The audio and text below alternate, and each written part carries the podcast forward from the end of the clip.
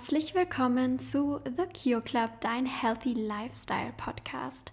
Heute mit mir, Alina, und einem ganz speziellen Gast, und zwar meinem guten Freund Dr. Tim Golecke, Dermatologe in München. Ich würde sagen, Tim, stell dich doch einfach mal selber vor. Hallo, liebe Alina. Erstmal vielen Dank, dass ich bei dir sein darf. Ich bin Hautarzt, Dermatologe hier in München und habe meine Praxis jetzt schon mehr als 17 Jahre und behandle Hautkrankheiten, klar, aber mache natürlich auch Beauty- oder Schönheitsbehandlungen. Im Moment würde ich sagen, dass meine Zeit sich auf beide Bereiche so ungefähr 50-50 aufteilt. Sehr schön. Ich würde sagen, wir starten erstmal rein mit fünf kleinen auflockernden Fragen an dich. Und zwar die erste Frage wäre: Frühaufsteher oder Langschläfer? Frühaufsteher. Okay, was machst du am Morgen direkt nach dem Aufstehen? Ich stehe meistens um sechs schon auf und mhm. versuche dann morgens Sport zu machen, weil ich abends dazu nicht komme. Also sechs aufstehen, dann von sieben bis acht Sport und ab neun bin ich immer in der Praxis. Führt mich gleich zu meiner nächsten Frage: Krafttraining oder Cardio? Eher Krafttraining. Ich müsste mehr Cardio machen, aber nehme mir das wieder, ja, ständig wieder neu vor. Vielleicht mache ich es jetzt ab heute. Ab morgen mache ich Cardio. Gut. Also Aufzug oder Treppe, dann wahrscheinlich doch eher die Treppe dann gleich mit. Die Treppe, jeden Morgen. Ich bin ja hier im vierten Stock äh, und das habe ich jetzt seit zwei Jahren und ich mhm. schnaufe noch immer, wenn ich hochkomme, aber das Schnaufen wird weniger. Sehr gut. Und dann morgens äh, Kaffee oder Matcha oder doch was ganz anderes? Nee, Kaffee und manchmal am Wochenende grünen Tee, den trinke ich mhm. sehr gerne. Matcha eigentlich nur am Wochenende, wenn ich irgendwie reise, aber zu Hause mache ich selber keinen Matcha. Okay. Meine letzte Frage, kochen selber oder essen gehen? Eigentlich essen gehen, wenn ich ganz ehrlich bin. Mhm. Okay. Ja, Tim, dann würde ich sagen, wir starten gleich mal rein. Wie bist du denn eigentlich zur Dermatologie gekommen? Beziehungsweise wann kam der Zeitpunkt im Studium oder schon vor dem Studium, dass du gesagt hast, ich will Dermatologe werden? Das kam eigentlich während dem Studium erst mhm. und zwar im Zuge meiner Doktorarbeit. Ich habe meine Doktorarbeit gemacht über eine Autoimmunerkrankung Lupus erythematodes an der Uni hier in München und im Zuge dieser Doktorarbeit musste ich Patienten sehen in der Sprechstunde in der dermatologischen Uniklinik. Mhm. Und das war mein Erstkontakt eigentlich mit einer Hautklinik. Und dann habe ich für mich entdeckt, dass es eigentlich ein Bereich ist, der wahnsinnig faszinierend ist und wichtig ist, dass damals, wo ich den Facharzt gemacht habe, war ja die Beauty überhaupt nicht Bestandteil der Dermatologie. Es war wirklich reine Dermatologie. Und der Lupus ist ja eine Autoimmunerkrankung und ganz oft kamen da junge Patientinnen, also junge Frauen, die plötzlich Gelenkschmerzen hatten oder eine Gesichtsrötung, wo man, wo man die Patienten praktisch begleitet hat in der Diagnosefindung und auch dann in der Einstellung der Erkrankung. Und das hat mir gezeigt, mhm. a, dass die Derme natürlich manchmal wirklich ein Hinweis sein kann, also ja. Hautveränderung auf ja, andere Hängt ja auch zum Beispiel mit dem Darm auch extrem zusammen. Klar, klar dass sagen. alles also irgendwie alles eins irgendwie ist. Immer, genau, genau, dass der Mensch irgendwie eins ist. Ja. Das habe ich da gesehen. Und dass die Dermatologie eben viel mehr ist als nur Ekzem und Fußpilz, was ja manche Leute denken, sondern wirklich vielschichtig ist. Und da begann dann die Liebe zur Derma. Sehr schön. Hattest du davor dann mal ein Gebiet, was es sonst vielleicht geworden wäre? Ja, ich wollte eigentlich ganz lange Internist werden. Ich habe dann interessanterweise mein AIP, weiß nicht, ist das heute noch so? -mm. Nee, daran merkt ihr, dass das schon ein bisschen her ist. Also damals war es nach dem Grundstudium, musstest du Arzt im Praktikum machen, eineinhalb Jahre. Mm Und da habe ich sogar angefangen, hier in München im Krankenhaus Bogenhausen, in der Inneren, in der Endokrinologie. Also das waren sehr viel oder sind sehr viel Diabetiker, damals ja. Erstdiagnosen, praktisch junge Leute, die plötzlich mit 15 auf der Straße umgekippt sind, Über- oder Unterzucker hatten und die Diagnose bekommen haben, sie haben jetzt Diabetes. Und diese Patienten haben wir dort begonnen einzustellen, was mir auch großen Spaß gemacht hat. Trotzdem habe ich dann so nach den eineinhalb Jahren gedacht, nee, eigentlich hängt dein Herz an der Derma mhm. und bin dann wieder zurück zur Derma. Schön. Und welches ähm, Gebiet von der Derma gefällt dir jetzt aktuell oder jetzt über den Zeitraum am allermeisten? Also natürlich kam dann, muss ich ganz ehrlich sagen, die Beauty mit dazu. Das ist so ein bisschen auch mein Steckenpferd, dass es mir natürlich schon Spaß macht, ähm, mit den Patienten zusammen zu entwickeln, dass man sich wohler in seiner Haut mhm, fühlt. Wobei man auch sagen kann, Beauty ist ja nicht immer nur gleich unterspritzen, sondern es manchmal auch einfach nur die Haut verbessern, Akne zu behandeln, die mhm. Schuppenflechte richtig zu behandeln, Leute mit chronischem Ekzem zu helfen. Also ich würde sagen, es gibt jetzt nicht ein Gebiet, wo ich sage, das ist das. Eigentlich die Vielseitigkeit der Derma ist das, was mich bis heute wirklich begeistert und ich bin jeden Montag wieder gerne hier und das ist eigentlich immer das beste Zeichen. Sehr schön. Das ist, also ich muss auch sagen, Derma ist ja immer noch was, wo mein Herz ein bisschen dran hängt. Ich bin ja auch noch nicht ganz festgelegt. Ich sehe dich ja auch als Dermatologin. Ja, also, ja, so zukünftige Kollegin wäre doch auch Ja, das wäre nicht schlecht. Nett. Ja, können wir machen. Ich habe noch Hoffnung. Und ähm, du bist ja jetzt in der Praxis, du bist ja niedergelassen. Ja. Wie kam es dazu, dass du gesagt hast, hey, ich gehe in eine eigene Praxis und bleib nicht weiter in der Klinik oder will gar nicht in der Klinik arbeiten? Also es ist so, ich habe meinen Facharzt äh, zwei Jahre in der Klinik gemacht und bin dann schon in die Praxis rausgegangen, mhm. weil man muss ganz ehrlich sagen, die Arbeit in der Praxis, nicht nur in der Dermatologie, sondern in jedem Bereich der Medizin, ist eine ganz andere Arbeit als in der Klinik.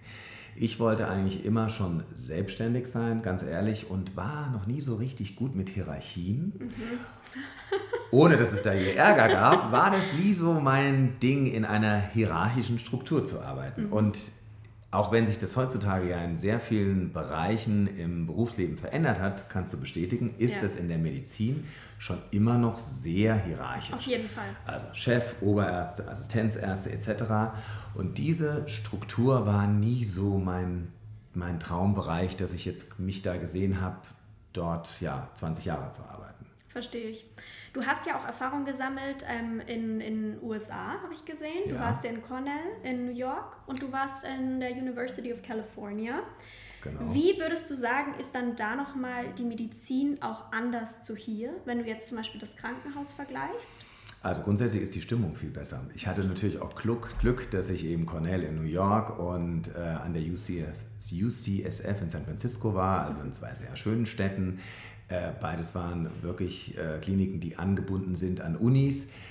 Die ganze Atmosphäre war toll, das, der Zusammenhalt. Gerade in San Francisco ist es eine Art Campus, also Campus-Feeling. Du hast vor Ort gewohnt auf ja, dem Campus. Ja, genau. Ich war dann sechs Monate in San Francisco, habe dort Histo Histopathologie, gemacht. Histopathologie, oh Gott. Also Dermatohistopathology. Ich glaube, die meisten wissen nicht, was das ist. Das ist praktisch so, wenn man eine Hautprobe entnimmt von zum Beispiel einem Ausschlag, wo man gar nicht weiß, was es ist, gibt es dann spezielle Pathologen, die dann gucken unter dem Mikroskop, was ist das denn? Ja. Und das habe ich ein halbes Jahr gemacht. Sehr interessant, weil du wirklich viele Hauterkrankungen dadurch zum ersten Mal richtig verstehst. Mhm. Warum sieht das eigentlich so ja. aus? Sieht eigentlich auch übrigens sehr schön aus. Also das wird dann angefärbt mit verschiedenen Färbungen. Genau. Ist eigentlich ein ganz hübsches Bild immer, gell? Faszinierend, aber mir hat dann wieder der Kontakt mit dem Patienten gefehlt. ja, weil du siehst den Patienten nicht, aber ja. siehst nur die Gewebeprobe vom Patienten, aber nicht die Geschichte dahinter. Das ist genau wie mit Radiologen, finde ich. Genau das Gleiche. Auch immer in ihrem, genau in das ihrem kleinen Kellerchen drinnen Genau. Aktuell ja nicht mehr unbedingt im Keller, aber Manchmal trotzdem. auch im großen Haus. Ja. aber du hast halt auch keinen Patientenkontakt und das nee. ist mir auch immer sehr wichtig. Also das mag ich einfach gerne. Genau, das hat mir dann da gefehlt. Aber es war so als Grundlage gut. Aber sonst ist wirklich die Stimmung in den USA. Damals war das toll. Dieses Campus-Feeling war für mich neu, weil ich das aus Deutschland nicht kannte. Ähm, und die Zeit will ich nicht missen. Es war eine tolle Zeit. Ja, auf jeden Fall. Ich finde auch immer gerade so ein Austausch oder wenn man mal in einem anderen Land ist. Ich habe ja auch ein paar Formulaturen in den ja. USA gemacht ist schon was ganz anderes. Also das ist einfach, weil sie halt auch so outgoing sind. Die machen, ja. die bauen ja gleich so Kontakte auf und sind so total straightforward einfach. Und damals war es so, oder es ist, glaube ich, heute immer noch so, das weißt du vielleicht besser, dass es schon klinisch orientierter ist, dass du sehr viel früher an den Patienten rangelassen wirst, also dass du nicht erst wie in Deutschland sehr lange Theorie lernst und dann endlich den direkten ja. Kontakt bekommst, das ist dort schon besser gelöst. Aber manchmal ist auch so eine Zeit im Ausland ganz gut, dass alles, was bei uns ist, nicht so schlecht ist. Manches ist ja auch ganz gut. Das ist dann die andere Seite ja, wieder. Darum, ja. ich finde es für jeden immer gut, wenn man denn die Möglichkeit hat, ähm, eine gewisse Zeit mal ins Ausland zu gehen. Auf jeden Fall. Jetzt hatten wir gerade schon die Pathologie, die dir nicht so ganz ähm, gut gefallen hat wegen wenig Patientenkontakt. Was magst du denn an der Derma eher nicht so gerne? Was, ist, was, ist, was gefällt dir nicht? Und sonst, wenn dir dazu nichts einfällt, generell medizinisch, was sind Fachbereiche, wo du dir nie vorstellen hättest können zu arbeiten zum Beispiel? Also eigentlich hört sich das natürlich platt an, aber es gibt nichts in der Derma, was ich nicht faszinierend finde. Mhm. Und das ist so tolle eigentlich, wenn man eine Praxis hat. Das heißt, die Tür geht auf, es kommt jemand rein, der sucht mhm. den Rat von dir als Arzt und du weißt eigentlich gar nicht, was da denn jetzt kommt. Es sind ständig neue Menschen, die man kennengelernt, Schicksale zum Teil auch. Es ist nicht mhm. immer alles nur rosig und schön. Aber es ist faszinierend, weil wirklich jedes Mal, wenn die Tür zu meinem Sprechzimmer aufgeht, ist ja ein neuer Mensch mit ja. einem neuen Problem bei Und du dir. begleitest den Menschen. Genau, ja also wir haben manche Patienten, die sind wirklich seit der Praxisgründung, seit mehr als 17 Jahren mit uns. Das heißt, man, man hat dann auch einen ja, Lebensteil miteinander. Das heißt, für Derma würde ich jetzt sagen, da ist wirklich nichts, wo ich jetzt sage, nee, das mache ich jetzt gar nicht gerne. Mhm. Nein. Ähm, Medizin Grundsätzlich ja alles, wobei man immer sagen muss, es fällt mir und dir auf, wenn man Arzt ist, wird man ja abends ständig angesprochen mit allen Dingen, weil jeder immer denkt, der Arzt weiß ja alles. du, Mittlerweile, kannst, genau, ich schicke dir mal gerade ein Bild. Ja. Genau, genau. Für euch da draußen, also der Hautarzt weiß nicht so viel über Gynäkologie, leider oder Radiologie. Man denkt das ja. Ja, vielleicht ein bisschen mehr, aber es ist nicht so. Nein. Das heißt, die Bereiche in der Medizin, die mich nicht so fasziniert haben, sind eben Pathologie, obwohl die Pathologie ein super Grund, eine Grundlage ist für jedes Feld, um zu erkennen, warum sind Erkrankungen, wie sie sind.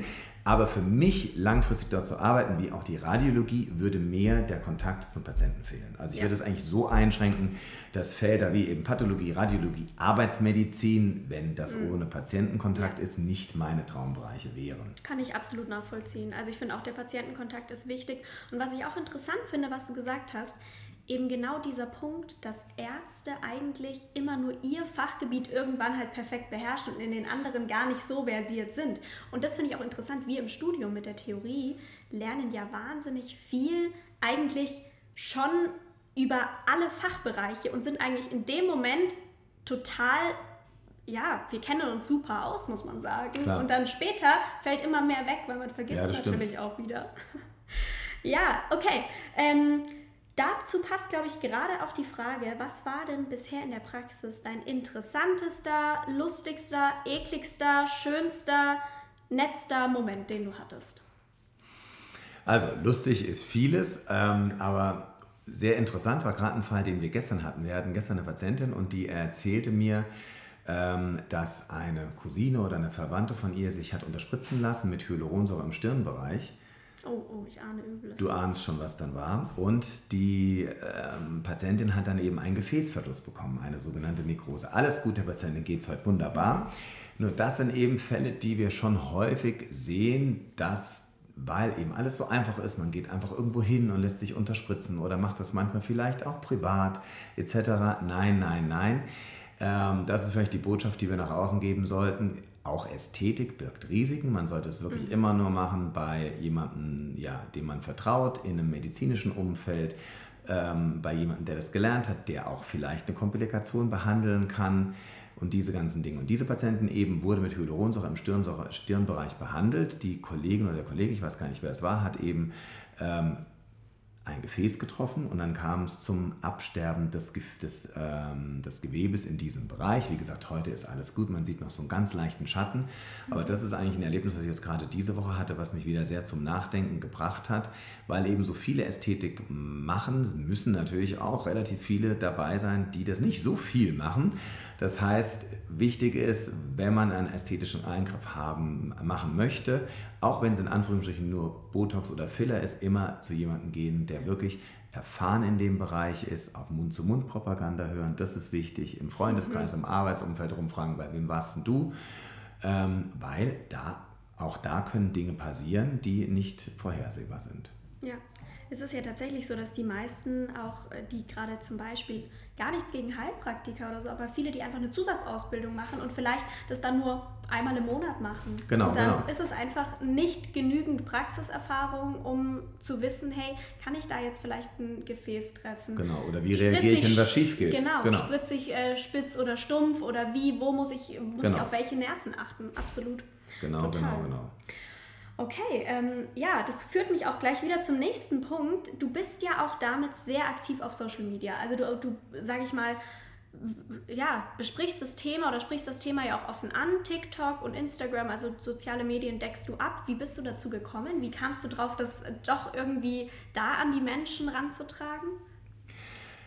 Du, das kam relativ organisch, also es war gar nicht so groß geplant. Am Anfang habe ich natürlich wie so viele, war ich so ein bisschen scheu und habe mir überlegt, soll ich das jetzt machen? Wir Deutschen sind hier eher zurückhaltend. Gerade beim Arzt gibt es manche Patienten, die sagen, das finde ich jetzt komisch, dass der sich da auf Social Media zeigt. Und man muss auch so ein bisschen seine, seine Nische finden und muss das so machen, dass man es gerne macht, weil sonst macht man es nicht. Absolut. Und jeder macht es anders, das ist auch wichtig. Was ich gar nicht mehr mache am Anfang, wenn man beginnt es zu machen, guckt man natürlich immer, was machen die anderen, das mache ich gar nicht mehr, ich mache meins. Und mache es mittlerweile wirklich richtig gerne. Also ist mhm. auch neben dem, was wir vorhin gesagt haben, Aufstehen, Sport etc., Patienten sehen, ist das auch mittlerweile Bestandteil meines Tagesablaufs. Es macht schon Spaß, gell? Und es macht Spaß. Und wenn es mal nicht Spaß macht, es gibt manchmal auch Tage, das ja. weißt du und ich, wo man keine Lust hat, dann mache ich auch nichts. Ja, genau. Weil es ist, man muss es ja man nicht machen. Man muss es nicht machen. Genau. Wir sind nicht davon abhängig. Bei uns läuft es ja eher so neben, nebenbei. Nebenbei. Und es ist für die Patienten wirklich gut, weil es ganz viele Patienten gibt, die auch direkt über Social Media mittlerweile Fragen stellen. Mhm. Wir machen Insta-Live zu gewissen Themen etc. Das ist wirklich, ähm, wenn man das Tool richtig einsetzt, für Patienten als auch für den Arzt ähm, sehr gut. Auf jeden Fall. Du, ich sehe jetzt gerade hier ähm, seitlich, du hast ja auch eine eigene Beauty-Linie. Das ist ja auch irgendwann vielleicht mal so mein kleiner Traum. Ähm, war das auch immer dein Traum, dass du irgendwann mal was Eigenes ähm, auf die Beine stellst? Ja, auch das kam, jetzt sage ich wieder organisch, kam relativ organisch. Also es war so, dass natürlich der Bestandteil der täglichen Arbeit in der dermatologischen Praxis auch ist, dass die Leute manchmal irgendwie lost in Beauty Heaven sind und gar nicht richtig wissen, es was sie nehmen sollen. Es gibt 100.000 Sachen, genau. dann kommen die sozialen Medien dazu, genau, dann siehst du wieder probiert Posts und, und guckt und TikTok und Insta ja. und die Freundin und das und blam. Und dann ist man irgendwie verloren und sitzt beim Hautarzt und sagt, irgendwie kriege ich meine Haut nicht in den Griff. Dann sind es Pflegeempfehlungen, die man ausspricht. Äh, und dann kommt natürlich irgendwann auch die Frage, ja, warum machen Sie eigentlich nicht Ihre eigene Pflege?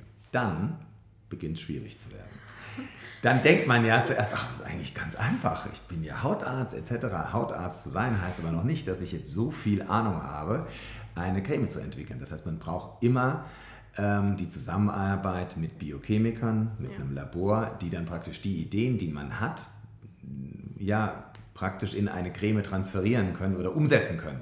Und häufig ist es heute noch so, ich habe Ideen und dann sagt mir der Biochemiker, also die Idee ist zwar gut, aber das geht nicht. Oder die Inhaltsstoffe lassen sich nicht mischen, das mhm. geht nicht.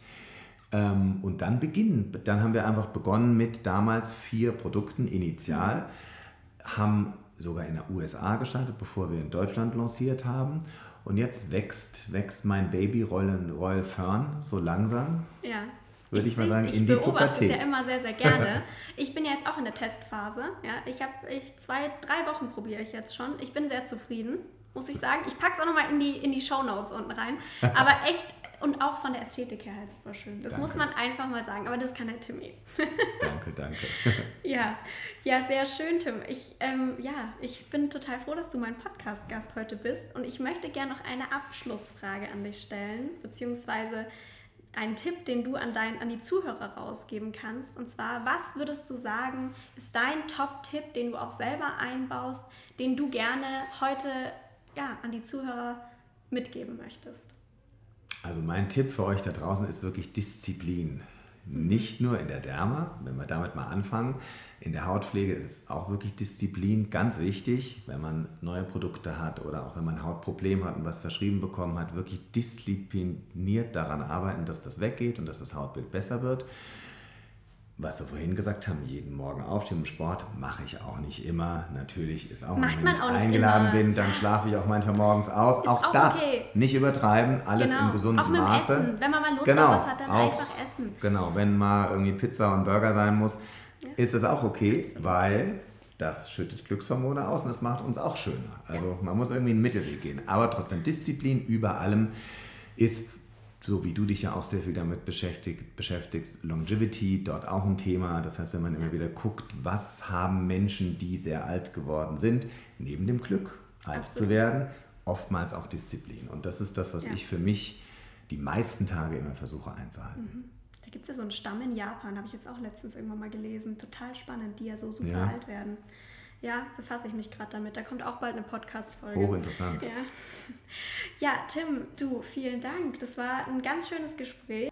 Vielen Dank, liebe Alina. Und ja, freue mich schon aufs nächste Insta-Live. Dann einen schönen Donnerstag euch noch. Ciao. Ciao.